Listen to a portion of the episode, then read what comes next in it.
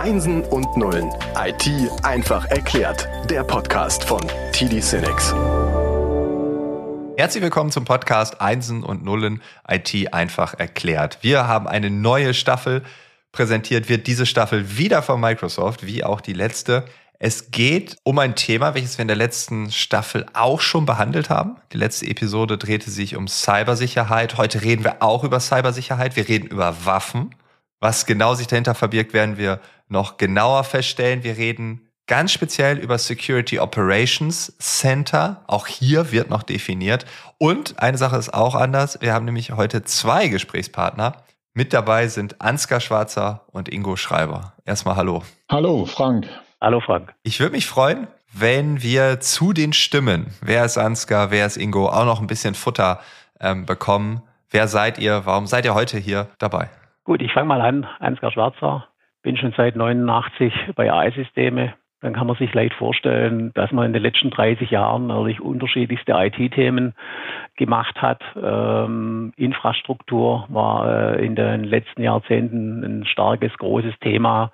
Und mit der Infrastruktur kommt natürlich äh, immer die Security mit rein und äh, beschäftige mich da jetzt auch schon viele Jahre mit Security, weil ich das für mich im Prinzip als Fundament äh, für die Infrastruktur sehe. Okay, ja, vielen Dank. Ingo, was ist deine Passion? Ich bin aus dem Hause TD Synex, vom Distributor TD Synex, wo ich jetzt im dritten Jahr arbeite. Zuvor war ich lange Zeit ein Microsoftie, 23 Jahre lang. Oh, wow.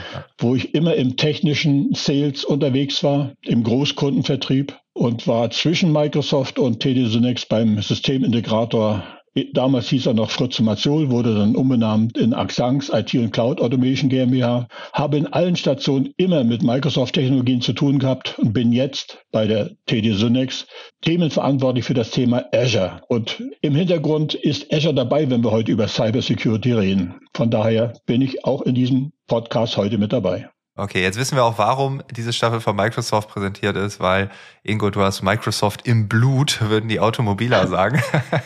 Kann also, man so sagen. Ja, genau. Okay. Wir reden heute über Cyberangriffe, wir reden über Cybersecurity. Die erste Frage, die ich da stellen würde, ist, warum müssen wir immer wieder über dieses Thema reden? Wir haben schon x-mal darüber gesprochen und ich habe das Gefühl, dass man gar nicht genug darüber reden kann. Und ich habe das Gefühl, dass wir von Jahr zu Jahr immer mehr darüber reden müssen. Würdet ihr da mitgehen und wenn ja, warum? Definitiv. Also Cyberangriffe häufen sich. Wann immer wir die Newsticker, Zeitungen etc. aufschlagen, wir haben gelesen im letzten Jahr Ransomware-Attacke auf Bremer Schiffbauer, Hackerangriff auf Deutsche Leasing, Hackerangriff auf Trink Trinkwasserverband Stade, Hackerangriff auf den Bayerischen Rundfunk und so weiter und so fort. Die Liste ließe sich sehr lang fortsetzen. Cybersecurity scheint ein Trendwort zu sein, ist aber weitaus mehr als nur ein Trendwort. Da gibt es den aktuellen Bericht des Bundesamtes für Sicherheit in der Informationstechnik, kurz BSI abgekürzt, und die selbst formulieren, die Lage ist ernster denn je. Und Ansgar erlebt das tagtäglich auch in seinem Leben. Definitiv, kann ich auch nur äh, wiederholen. Äh, wir sprechen immer von Security und äh, jeder sagt, ja, wir haben ja eine super Security. Und äh, wenn man dann mal ein bisschen reinschaut, äh, stellt man fest, äh, da ist eigentlich fast nichts da, ja. Vielleicht eine alte äh, Perimetersicherheit. Äh, ich hatte mal einen Kunden, der ist äh, gehackt worden, komplett verschlüsselt worden. Der war der Meinung, er hat eine super Security, ja, weil er eine tolle Firewall äh, vorne dran hatte und die Firewall vielleicht sogar auf den aktuellen Zustand war oder gepatcht war, ja. Der hat sich gewundert, warum er verschlüsselt wurde. Und da sieht man einfach, die Awareness beziehungsweise die Sicherheit wird heute nicht so richtig verstanden ja, was da alles dahinter steckt. Könnte man das irgendwie in Zahlen beschreiben? Weil ich meine, wenn der BSI sagt, die Lage ist ernster denn je, weil man sagt irgendwie, ja, wir nehmen es zu, aber gibt es irgendwie belastbare Quellen oder dass man sagt, okay, so und so viele Unternehmen sind betroffen, waren betroffen, der Anstieg in den letzten zehn Jahren. Also gibt es da offizielle Zahlen oder ist dieser ganze Bereich Cybersecurity auch irgendwie so ein ganz nebulöser Bereich, wo man irgendwie gar nicht so genau weiß, was passiert da eigentlich jeden Tag? Zahlen gibt es sehr viele. Erst einmal muss man sagen, die angespannte Situation, die der BSI darstellt, der ist vor allem durch die Bedrohung im Zusammenhang mit dem russischen Angriffskrieg auf die Ukraine weiter verschärft worden als je zuvor. Und hinzu kommt der Fachkräftemangel in Deutschland, der etwa 85 Prozent, da haben wir die erste Zahl, der Unternehmen mit Sicherheitsproblemen konfrontiert. Und um es noch genauer zu bringen, 46 Prozent der Cyberangriffe haben Unternehmen mit weniger als 1000 Beschäftigten betroffen, also den kleinen und Mittelstand betroffen. Und 50 Prozent der kleinen und Mittelständler reporten, dass es sie häufig mehr als nur 24 Stunden kostete, und das geht in, auf Tage, Wochen, Monate hinaus, sich von einem Angriff überhaupt zu erholen. Und 47 Prozent der Firmen Ganz konkrete Zahlen mit weniger als 50 Mitarbeiter haben gar kein, wie es Ansgar auch schon andeutete, Cybersecurity Budget oder Bewusstsein dafür, überhaupt etwas tun zu müssen. Die Liste ließe sich beliebig fortsetzen. Ich denke, dass es gar nicht am Budget hängt, sondern hauptsächlich am Bewusstsein, Ingo. Ja? ja. Das Bewusstsein ist das größte Problem. Also es ist, äh, es ist kein Budget vorhanden, weil kein Bewusstsein da ist, so ja. will ich es formulieren. Ne? Also, ja. ja. Besser formuliert, ja. Ja, das heißt, okay, kleiner als 50 also, da, da würde ich sagen, das wundert mich jetzt nicht. Ne? Also wenn ich jetzt kleine Unternehmen anschaue mit 20, 30, 40 Mitarbeitenden, ähm, die haben alle viel zu tun. Das ist ein kleines Unternehmen, das läuft. Das ist entweder lokal verankert oder ist auch äh, Internet äh, affin meinetwegen. Und dass es da keinen Cybersecurity-Beauftragten gibt oder ein Bewusstsein, das kann ich mir voll vorstellen, weil. Final haben sie die Kenntnisse gar nicht. Also, man greift ja die Konzerne an und nicht uns. Das wird ja wahrscheinlich, wenn überhaupt, das Maximalbewusstsein sein. Herr Frank, äh, noch mehr wird dich wundern, möchte die Frage, wann trifft es dich denn? Wie kriegst du es mit? Und wann, äh, wann wirklich, wann erkennst du, dass ich betroffen bin? Konkrete Zahlen, ganz konkrete Zahlen, die sind sehr verwunderlich, erstaunlich etc. Erst in circa 286 Tagen, wir können es aufrunden, in einem Jahr wird überhaupt ein vollzogener Angriff erst erkannt. Da bin ich also ein Jahr schon mit Hacker, Ransomware etc. versehen und merke es erst nach einem Jahr. Und wenn ich es dann erkannt habe, umso schlimmer.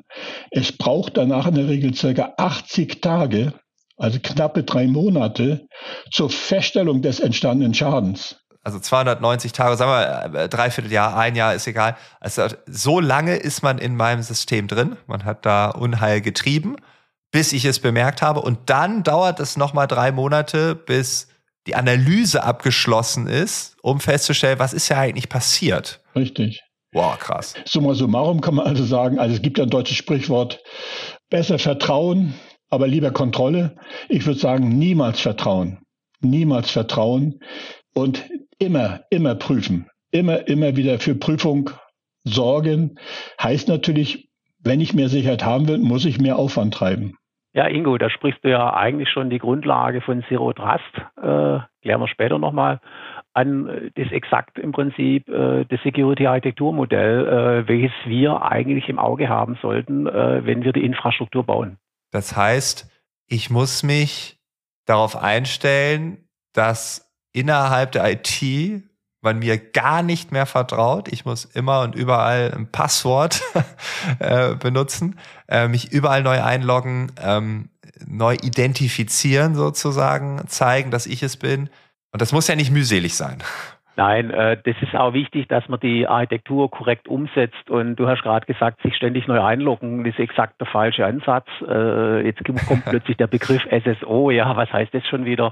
Äh, Im Prinzip geht es darum, man loggt sich eigentlich nur mit einem Hauptaccount ein, mit einem bekannten Passwort oder besser noch passwortless. Das ist nämlich sicherer.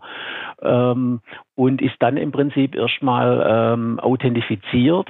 Ähm, aber dieses ständige Überprüfen, was in dem Begriff drin steht, ja, äh, geht es darum, ähm, äh, dass ich nicht einfach nur einmal einen durch die Türe reinlasse und alle Türen dann im Gebäude offen sind, ja, sondern dass ich, äh, wenn ich jetzt eine Zugangsberechtigung habe, ich habe nur einen Zugangsausweis, äh, den muss ich trotzdem an jeder Tür nochmal vorhalten. Das ist vielleicht ein guter Vergleich bezüglich der Applikationen und es wird nochmal überprüft, ob du es tatsächlich bist ja, okay. bevor ich dich reinlasse. Ist es nicht so, dass viele, viele Mythen am Markt sind und auch Missverständnisse, die es überhaupt erstmal der IT-Abteilung, auch den uns Experten es schwer machen, diese Diskussion zu führen und, und auch entsprechend Technologien einzuführen?